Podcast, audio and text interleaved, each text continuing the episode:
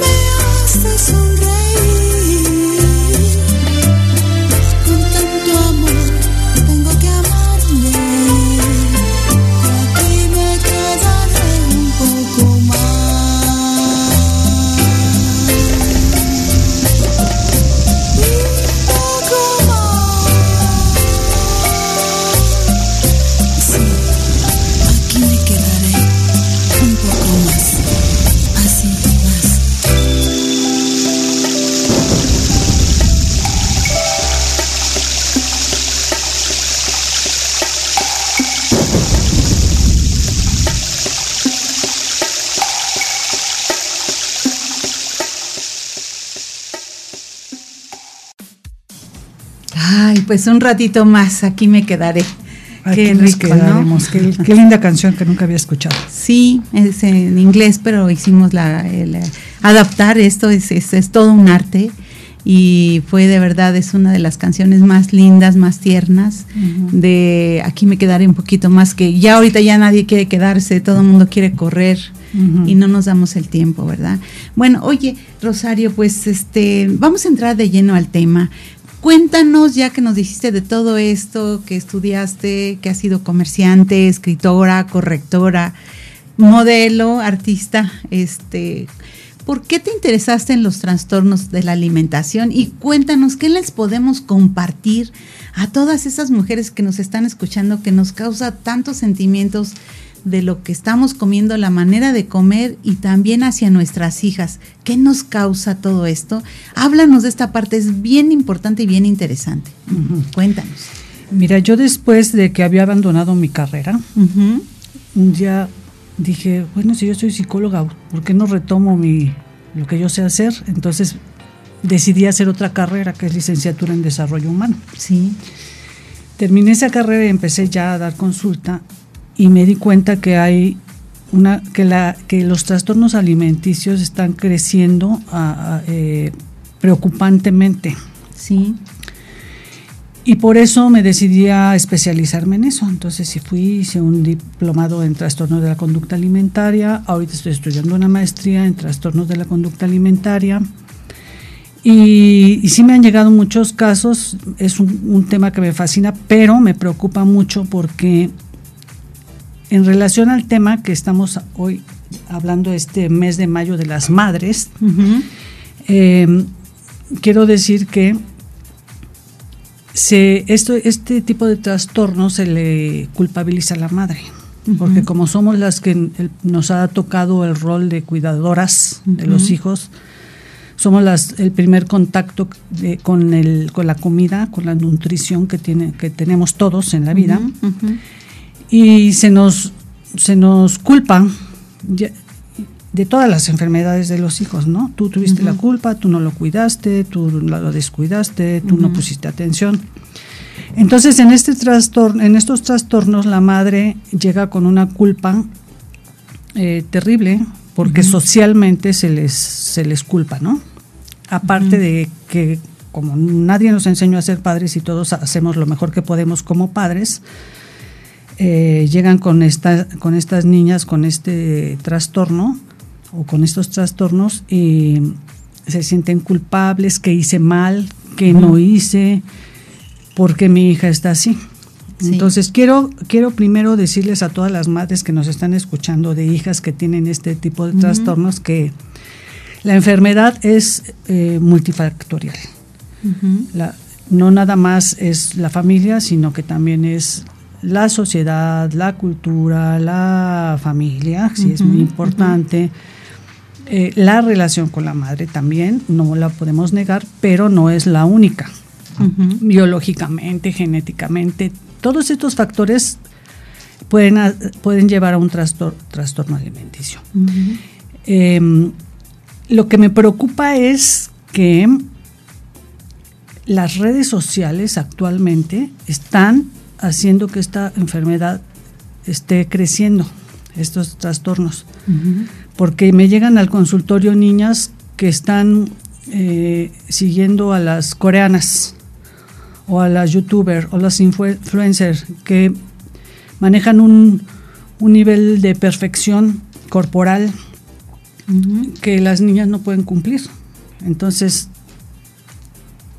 esto las lleva a querer imitar a esos personajes y a querer dejar de comer. En el, en el ámbito familiar son ambientes donde, a ver, primero que se entienda que no es una enfermedad em, que tenga que ver con la alimentación. Sí, pero no.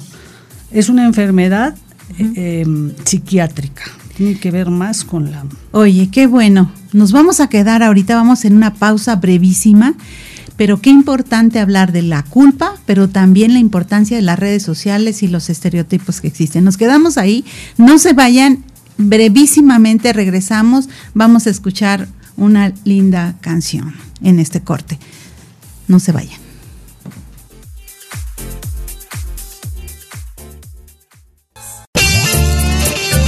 M3, Música, Mujer y Medicina. Información y música para la prevención y la salud de la mujer. Continuamos.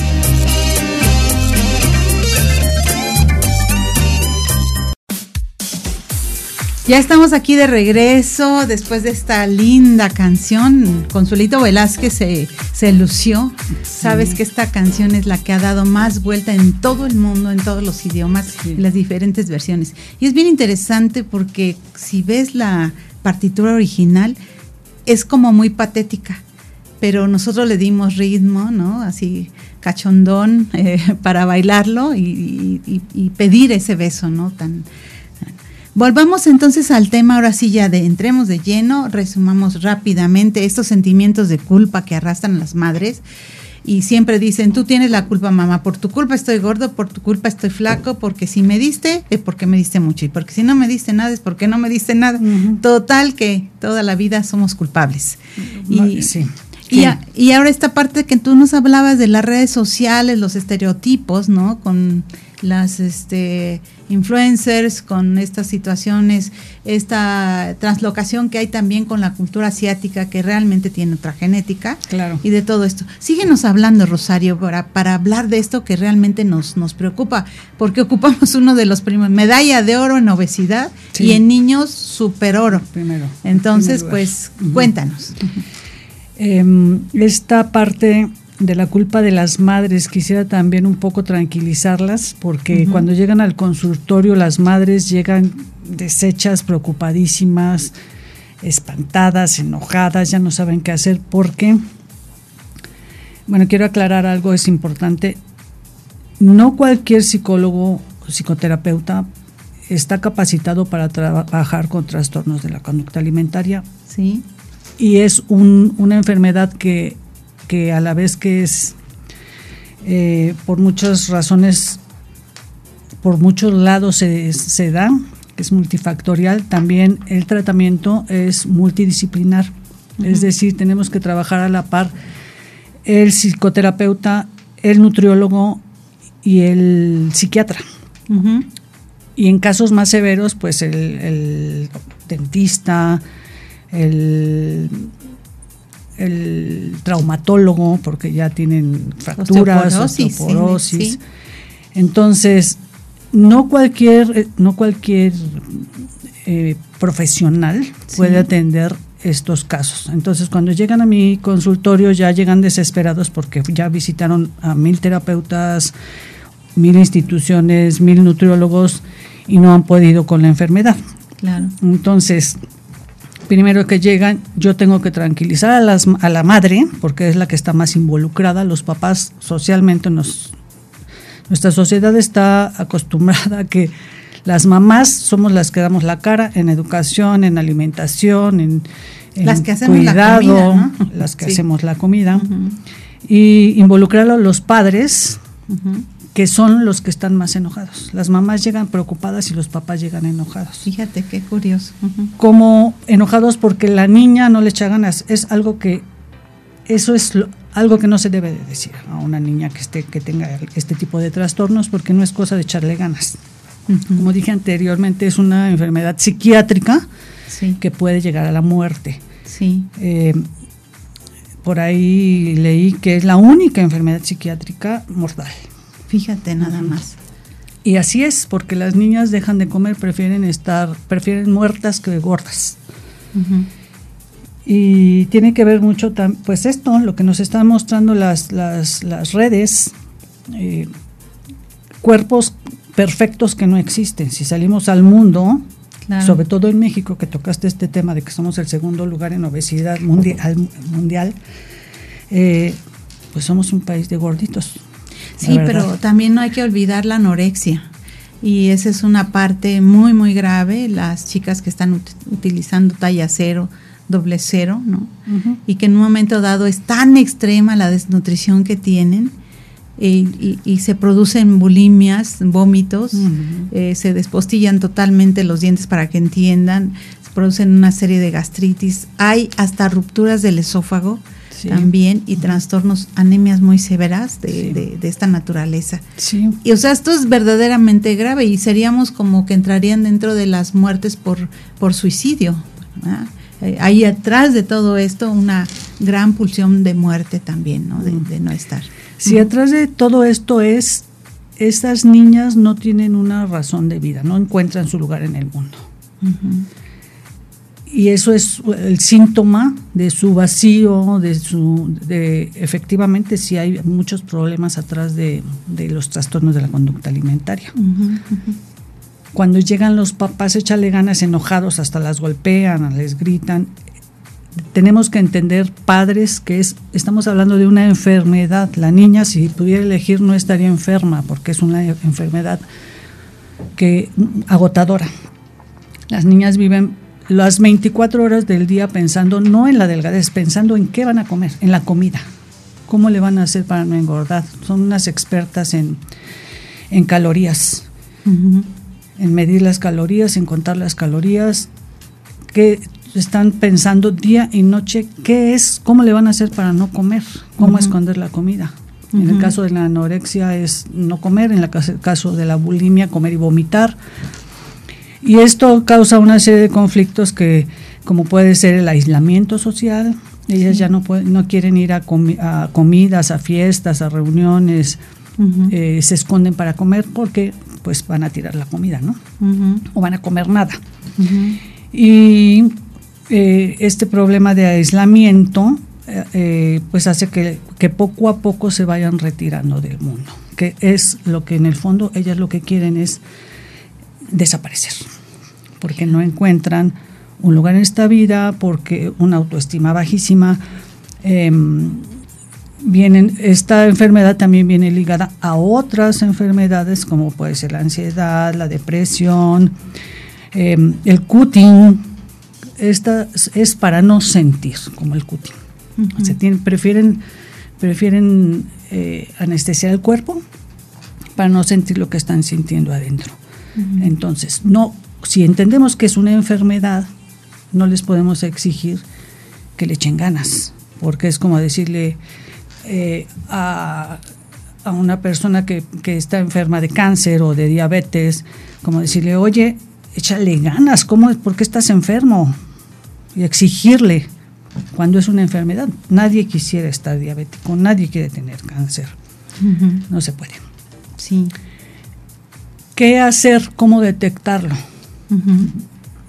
Eh, papás y mamás, que se involucren los dos, papás y mamás, eh, observar las, lo que están viendo sus hijas en redes sociales, observar si están haciendo, excediéndose en el ejercicio, observar que están dejando de comer, eh, observar qué tipos de amistades, porque también se hacen a las amiguitas, las dos hasta hacen el concurso de ver quién come menos, a ver quién es la, la menor talla, Em, si se está aislando demasiado la niña. O el, el 90% de los casos son mujeres y el 10% de los casos son hombres. O sea, también los hombres presentan esta, Sí. esta enfermedad. Ujú. Y lamentablemente el- la edad, antes es- se decía que, que entre los 12 y los 24 años era la etapa más aguda de Sí. esta enfermedad. Ahora, lamentablemente, tengo niñas de 11 años, 12 años en el consultorio y también se ha visto que se da en, el- en la época de la menopausia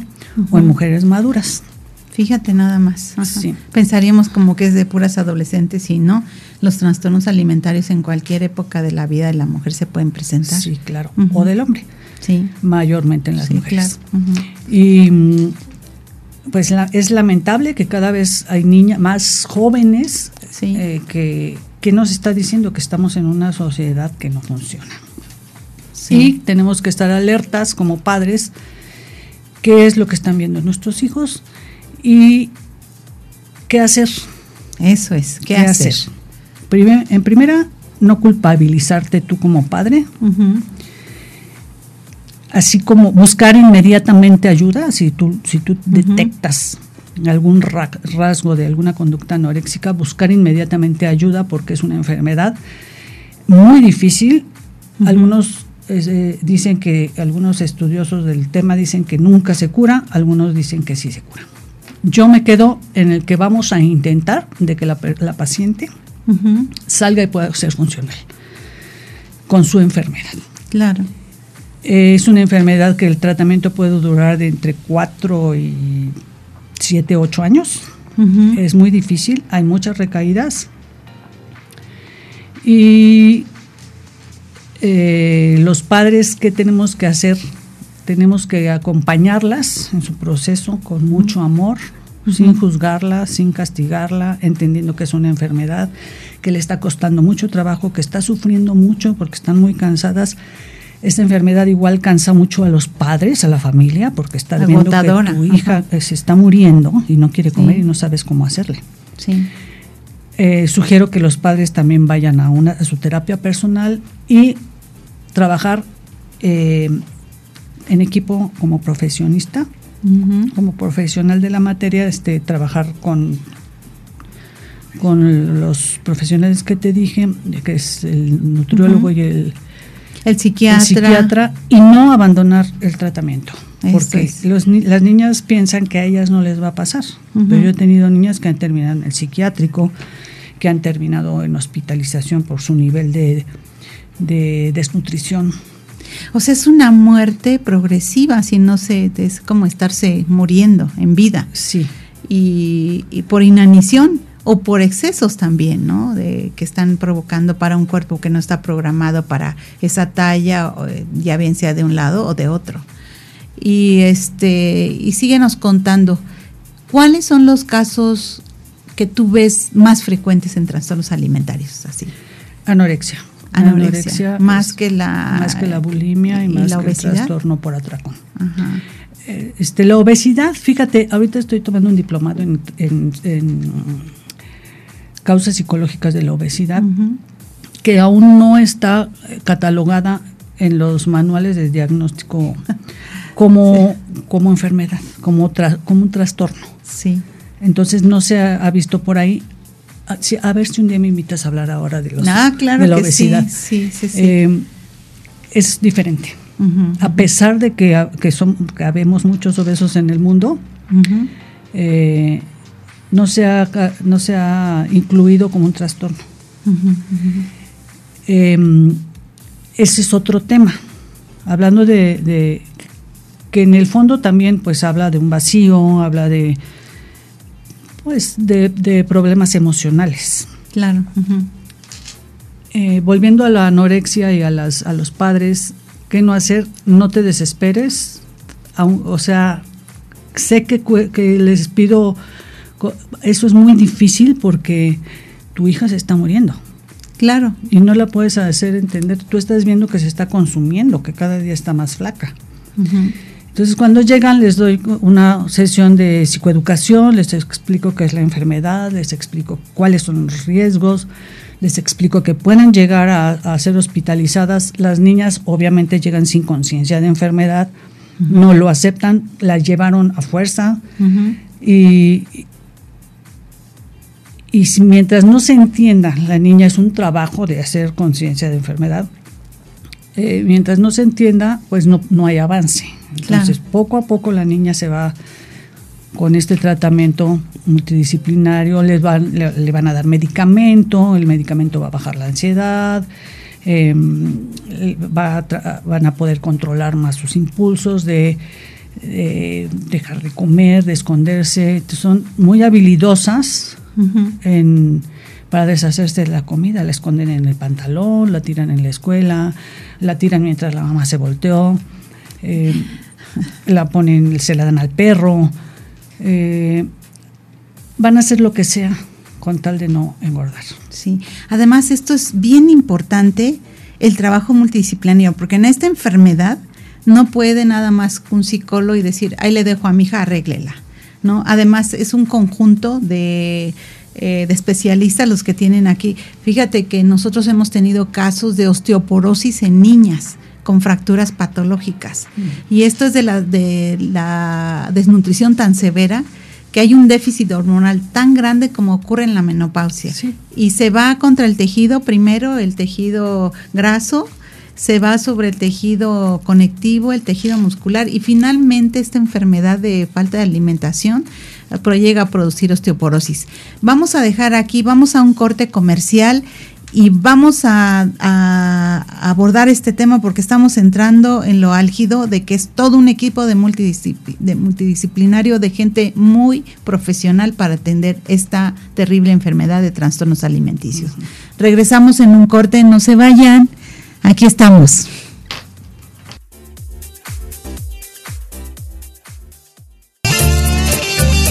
M3, música, mujer y medicina Información y música para la prevención y la salud de la mujer. Continuamos.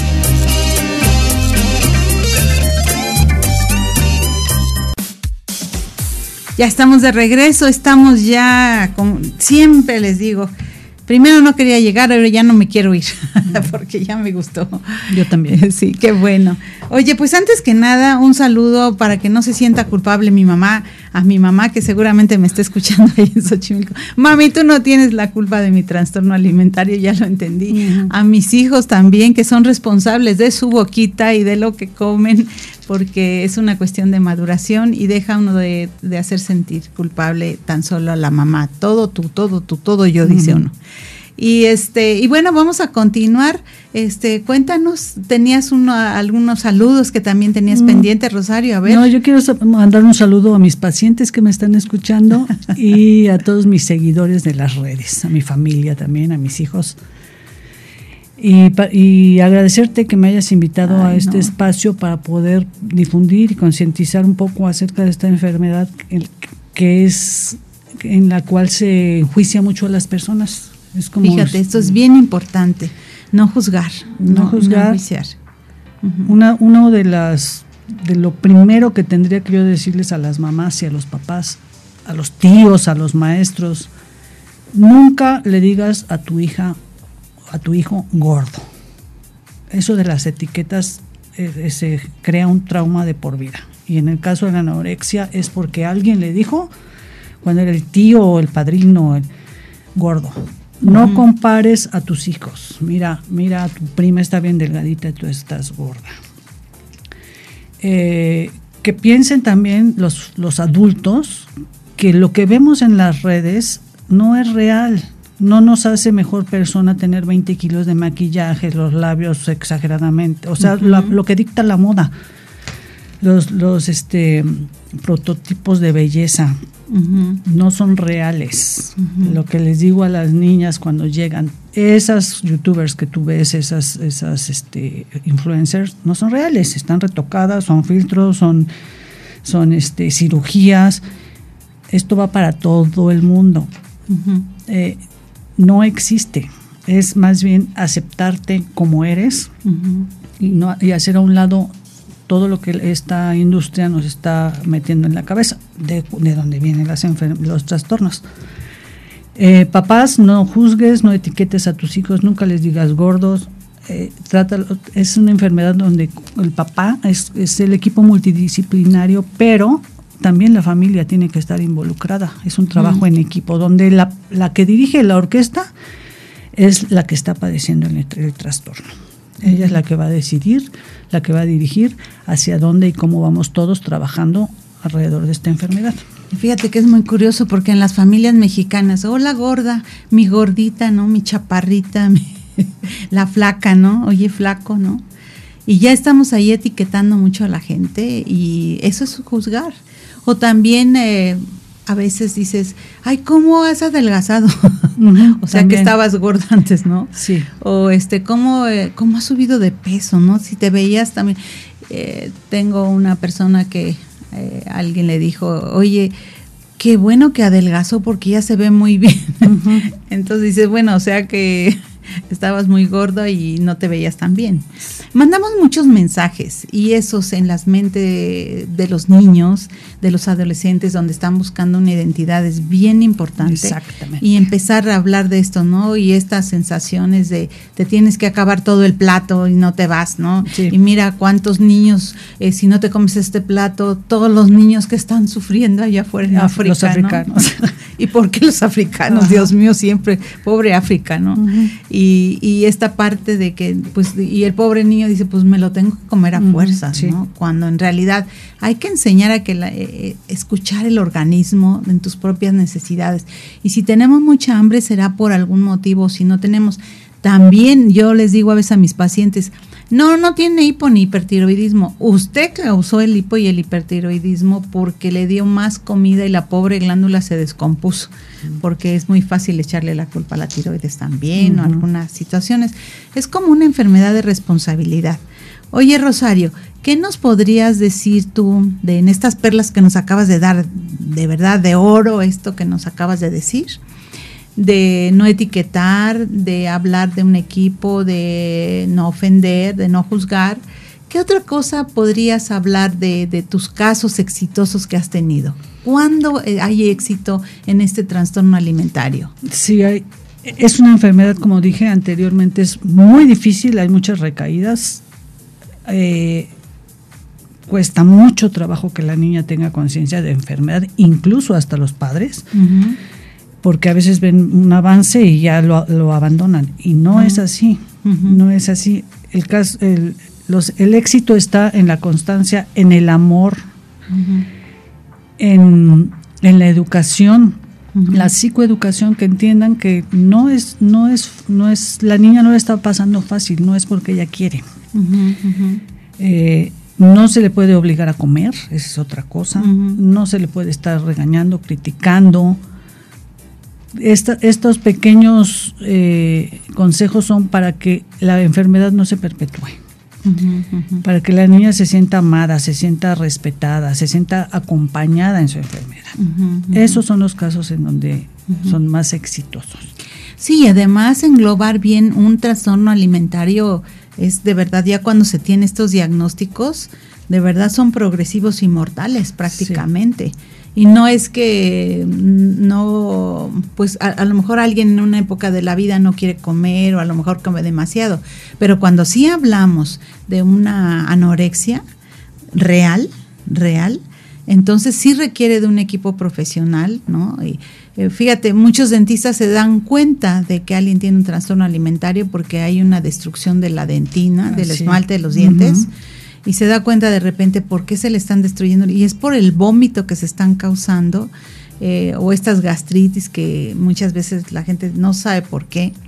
Eh, estas colitis, sangrados de tubo digestivo, pero de verdad que llegan a para son pacientes que necesitan ser hospitalizadas y medicadas. Ah, pero cuando hablamos ya realmente de un trastorno alimentario, esto no quiere decir que porque no quiso comer o porque come demasiado, sino ya cuando se hace el diagnóstico y requiere de estos equipos multidisciplinarios. Imagínate a una niña que se tiene fracturas patológicas, eh, en las que con un esfuerzo se le rompió el hueso.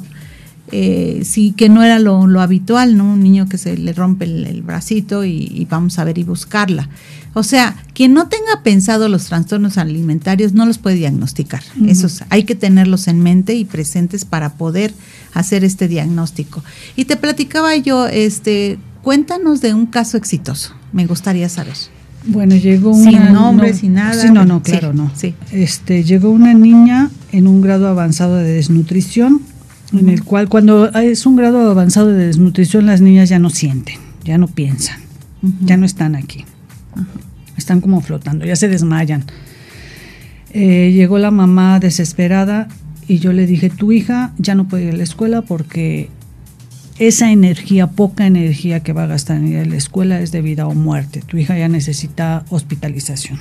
Entonces ya la remití eh, con la psiquiatra con la que trabajo y, y sí, efectivamente la mandaron a hospital. En hospitalización pues ya les dan las, las, este, las alimentan por sonda. Se transfunden a veces por anemia severas eh, también a veces. Eh, las, las, este, las hospitalizan bajo una vigilancia de 24 horas, no las dejan entrar al baño solas, no les dejan bañarse solas, porque ese, ese ratito que las descuida se ponen a hacer abdominales, lagartijas, a brincar, no tienen energía para nada, pero lo van a gastar en cuando es esa poquita de energía es, es de vida o muerte. llegan y ellas no creen, a mí no me va a pasar. Y eso yo lo he visto en el consultorio. Las niñas que, este, que, que no ponen que no tienen esa conciencia todavía se van que, o que no son atendidas a tiempo, oye, que ya llegan muy avanzadas, pues ya van para hospital. Esta niña llegó a hospital, eh, salió, siguió. Cuando llegan a, cuando llegan con ese nivel de desnutrición, yo no las puedo atender porque no están, no están aquí, no están sintiendo. Entonces las mando con la psiquiatra, las medica, les bajan el nivel de ansiedad, si tienen requieren hospitalización. Cuando la niña ya está más estable, eh, ya viene conmigo, empezamos a trabajar sus emociones, psicoeducación, em, trabajamos con los padres, poco a poco va saliendo y viene una recaída. Porque se les prohíben los celulares, se les prohíben las tablets, se les prohíbe que tengan contacto con esas, esas redes que son los, los que enferman. Se les prohíben los espejos en su casa, las básculas. Eh, son habilidosísimas, van con la, con la nutrióloga a pesar si se ponen piedras en las bolsas para que vean que no bajaron de peso. Tú te das cuenta que la niña no está comiendo porque cuando la llevas al nutriólogo, el nutriólogo te dice bajo de peso. Entonces, ¿qué quiere decir? Está tirando comida, está escondiendo comida. Em, entonces, o sea que es muy fácil que te engañen. Sí, y que digan que no encuentran un motivo. Si yo me comí la, este, ya comí, mamá, yo ya comí, comí en ¿Y, esta niña qué pasó? Esta niña, eh, recaídas, ha regresado al hospital, eh, incluso empezó a tener alucinaciones, salió, hemos trabajado, me, ha funcionado mucho trabajar con hipnosis con esta, con estas niñas, con todo se vale, cualquier recurso. Y finalmente recuperó su menstruación, porque este es uno de los síntomas, la menorrea. Sí se le dejó de caer el cabello, sus dientes se le habían aflojado, les, eh, le sale el anugo. Eh, esta niña se recuperó su menstruación y cuando recuperan la menstruación es el, un avance enorme en, en, el, en, la mejoría de la enfermedad. Y se trata de mantenerlas. Eh, no, al principio hay momentos de la enfermedad en las que se les prohíbe hacer ejercicio, y cuando ya van saliendo se les deja, se les permite hacer ejercicio moderado. Eh, cuando ya están mejor, pues ya que, hagan su ejercicio normal, como cualquier persona que hacemos ejercicio. Em, no te puedo decir que esté al 100% recuperada, porque no. Hay otro caso de una niña, al final se les, es conveniente que eh, permitirles que hagan cosas que las llenen, que les guste. Y es muy curioso porque mis niñas casi todas están en natación, les gusta. Está bien, es un deporte muy completo, pero ya están, ya están más, más, más para la salud que para la enfermedad. Fíjate.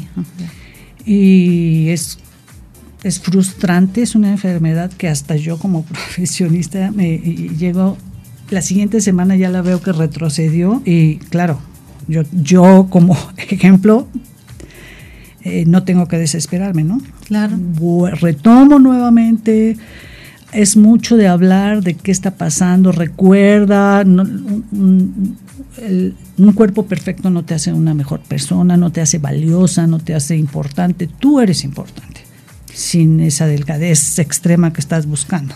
Oye, pues se requiere una gran tolerancia, sobre todo del equipo multidisciplinario, por las recaídas y la persistencia que puede haber y en un momento dentro de la historia natural de esta enfermedad. Y, eh, hoy estamos tratando de un tema en donde la vida de las niñas está en peligro, en donde ya perdieron el cabello, donde ya están perdiendo los dientes, donde perdieron la menstruación, están en una desnutrición extrema.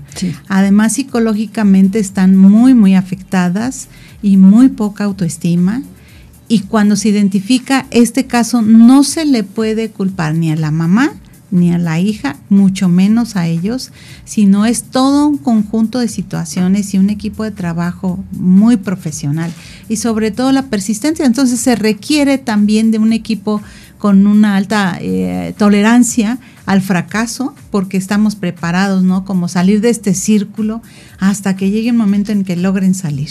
Y creo que sí es muy importante porque muchas chicas han fallecido, han muerto hasta de infartos. Fíjate Sí, esto, sí, se- infartan y yo recuerdo eh, chicas que se les ha tenido que transfundir.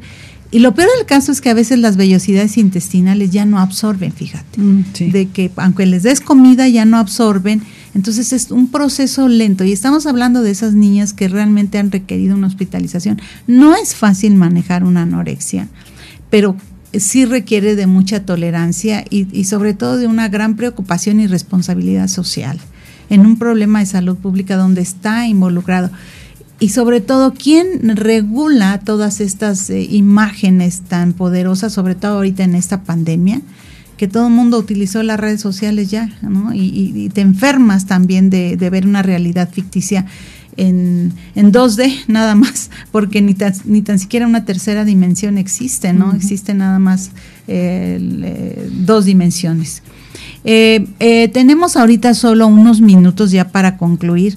Dime cuáles serían cinco cosas que realmente tú recomendarías. Cinco. Número uno. Cinco. Número uno, antes de llegar a una obesidad o a, una, a un trastorno como anorexia, bulimia o trastorno por atracón, hay que, hay que cuidar nuestra alimentación sana, como la persona que cocina en la casa,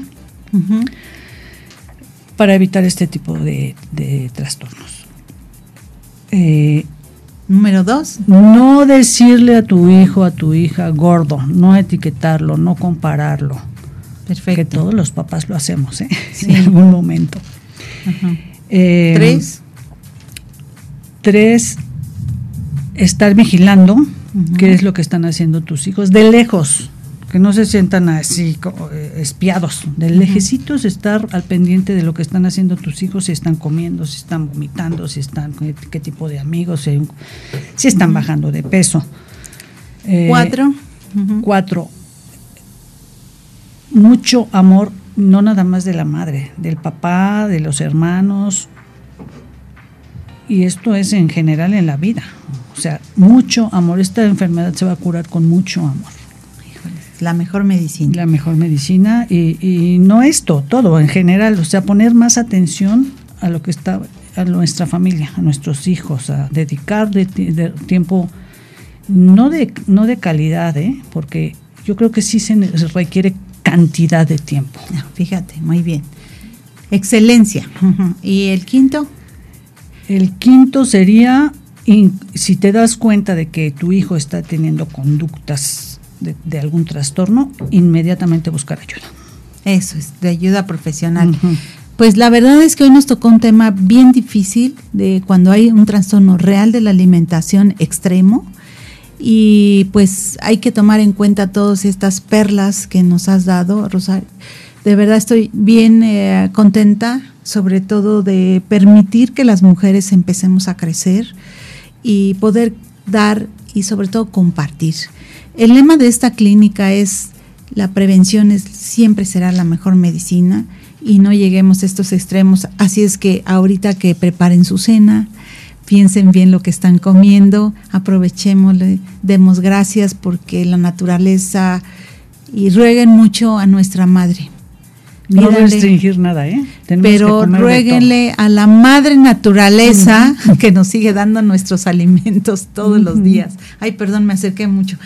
este, eh, bueno, pues muchísimas gracias, eh, Rosario Vilchis. Muchísimas gracias a todo el equipo de Mujer Radiante y muchísimas gracias a todas las personas que se toman el tiempo y la dedicación de escucharnos y compartir siempre las cosas más importantes de la vida, que es nuestra escucha y nuestras palabras. Y estamos siempre en contacto con ustedes. Tengan una linda noche. Nos, po- nos podemos ver el próximo martes de 8 a 9 de la noche, donde seguiremos tocando temas de mucha importancia. Vamos a hablar de biología de la reproducción eh, para aquellas mujeres que no hayan, eh, hayan podido tener bebés. Aquí nos vemos el próximo martes, terminando el mes de mayo. Un fuerte abrazo. Sí. Gracias por la invitación y es la oportunidad de poder dar algo a este mundo. Gracias. Gracias. Buenas noches.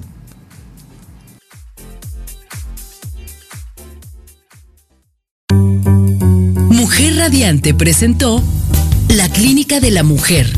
M3, Música, Mujer y Medicina. El programa en el que la salud de la mujer es lo más importante. La doctora Oceania Bautista, con talentosos invitados y la música que acompaña estos interesantes temas, te esperan la próxima semana para seguir aprendiendo cómo cuidar nuestro cuerpo y salud en todas las etapas de nuestra vida. M3, Música, Mujer y Medicina.